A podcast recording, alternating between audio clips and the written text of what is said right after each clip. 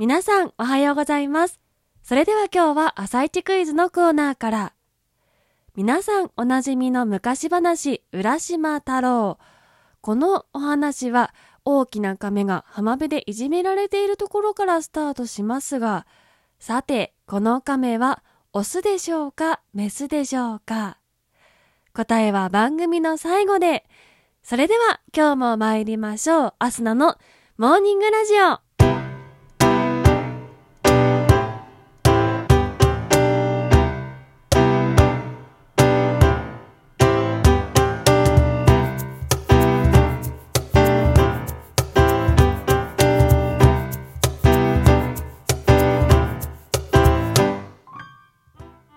改めまして皆さんおはようございます。そして本日3月14日月曜日、お誕生日のあなた、おめでとうございます。この番組はバイオリン弾きのアスナがあなたの今日一日が少しでも楽しくスタートできるようお手伝いをする番組となっております。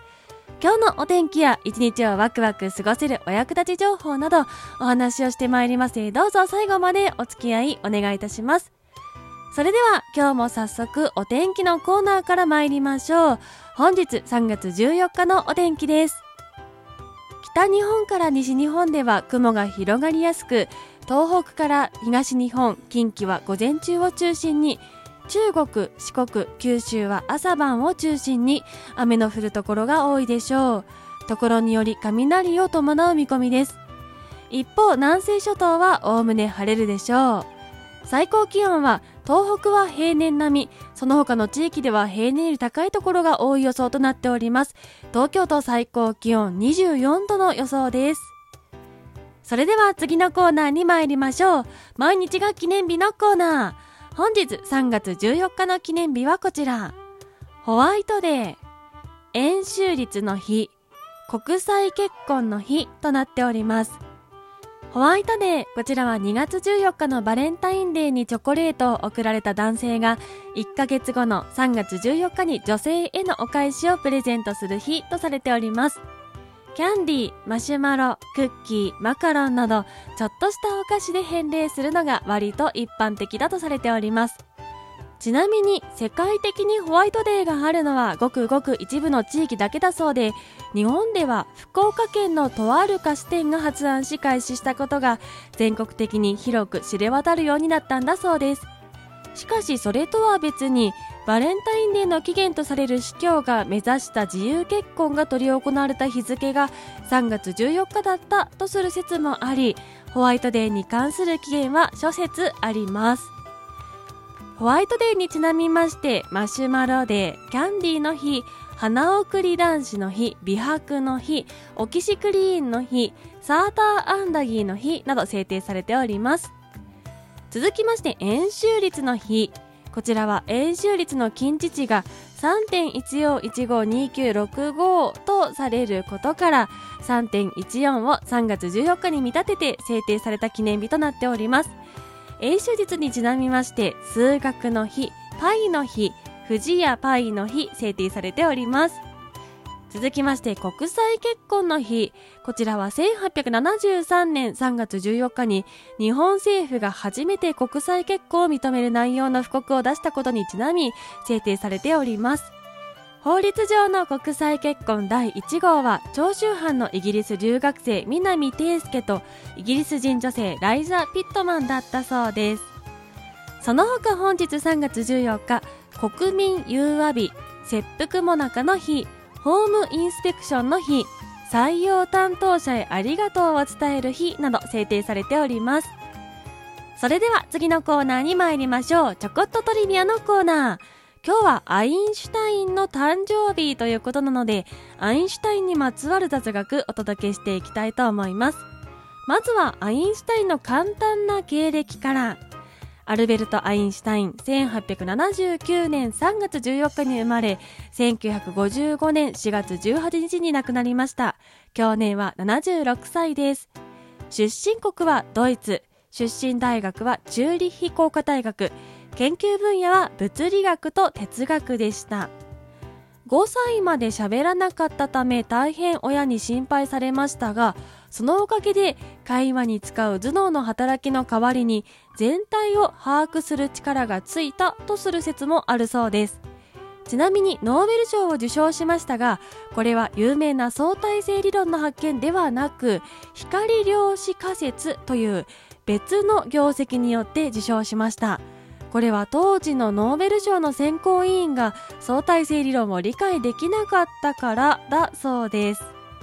続きましてアインシュタインにまつわるエピソード。ここからは偉大な科学者アインシュタインにまつわるエピソードをどんどんご紹介していこうと思います。